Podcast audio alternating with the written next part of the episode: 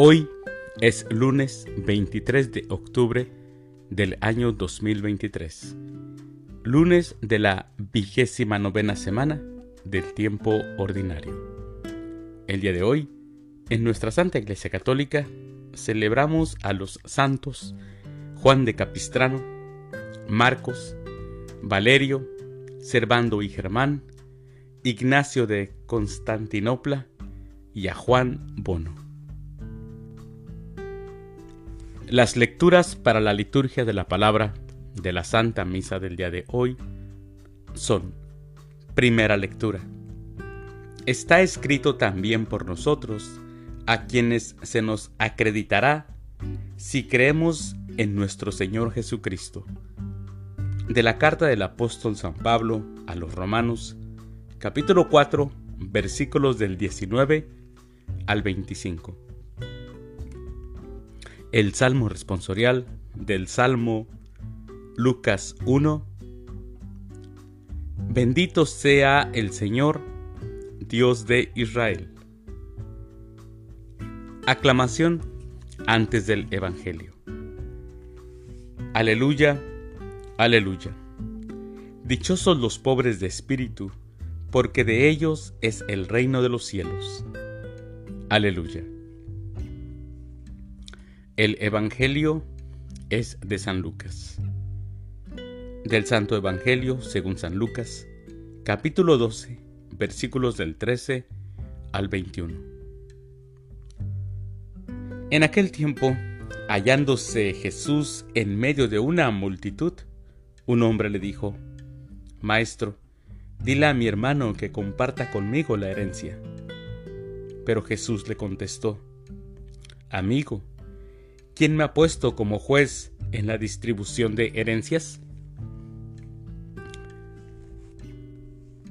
Y dirigiéndose a la multitud dijo, Eviten toda clase de avaricia, porque la vida del hombre no depende de la abundancia de los bienes que posea. Después les propuso esta parábola. Un hombre rico tuvo una gran cosecha y se puso a pensar, ¿qué haré ¿Por qué? Porque no tengo ya en dónde almacenar la cosecha. Ya sé lo que voy a hacer. Derribaré mis graneros y construiré otros más grandes para guardar ahí mi cosecha y guardar todo lo que tengo. Entonces podré decirme, ya tienes bienes acumulados para muchos años. Descansa, come, bebe y date a la buena vida. Pero Dios le dijo, Insensato, esta misma noche vas a morir. ¿Para quién serán todos tus bienes? Lo mismo le pasa al que amontona riquezas para sí mismo y no se hace rico de lo que vale ante Dios. Palabra del Señor. Gloria a ti, Señor Jesús. Jesucristo, mis hermanos, nos habla hoy y nos explica de la trampa del dinero para que estemos alertas y no caigamos en esa trampa.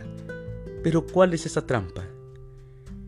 Es la trampa la que se nos presenta como la causa de la felicidad cuando en realidad, mis hermanos, los primeros frutos son amargos, como la división, el enfrentamiento, la ruptura.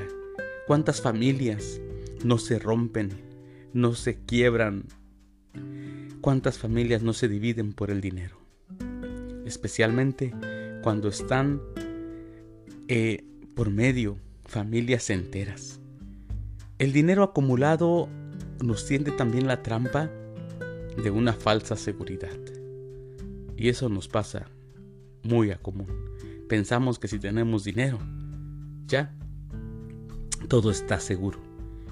Como bien subraya el Señor con la parábola del hombre rico que tuvo esa gran cosecha. Cuando el hombre dijo, ¿qué haré? Porque no tengo ya en dónde almacenar todas mis cosechas. Ya sé lo que voy a hacer derribaré mis graneros y construiré otros más grandes para guardar ahí mis cosechas y todo lo que tengo. Entonces podré decirme, ya tienes mucho acumulado, descansa, come, bebe, date la buena vida. Pero mis hermanos, ¿de qué le sirvió? Le dice el Señor que aquella misma noche le pedirían cuentas. El dinero exige reparto justo.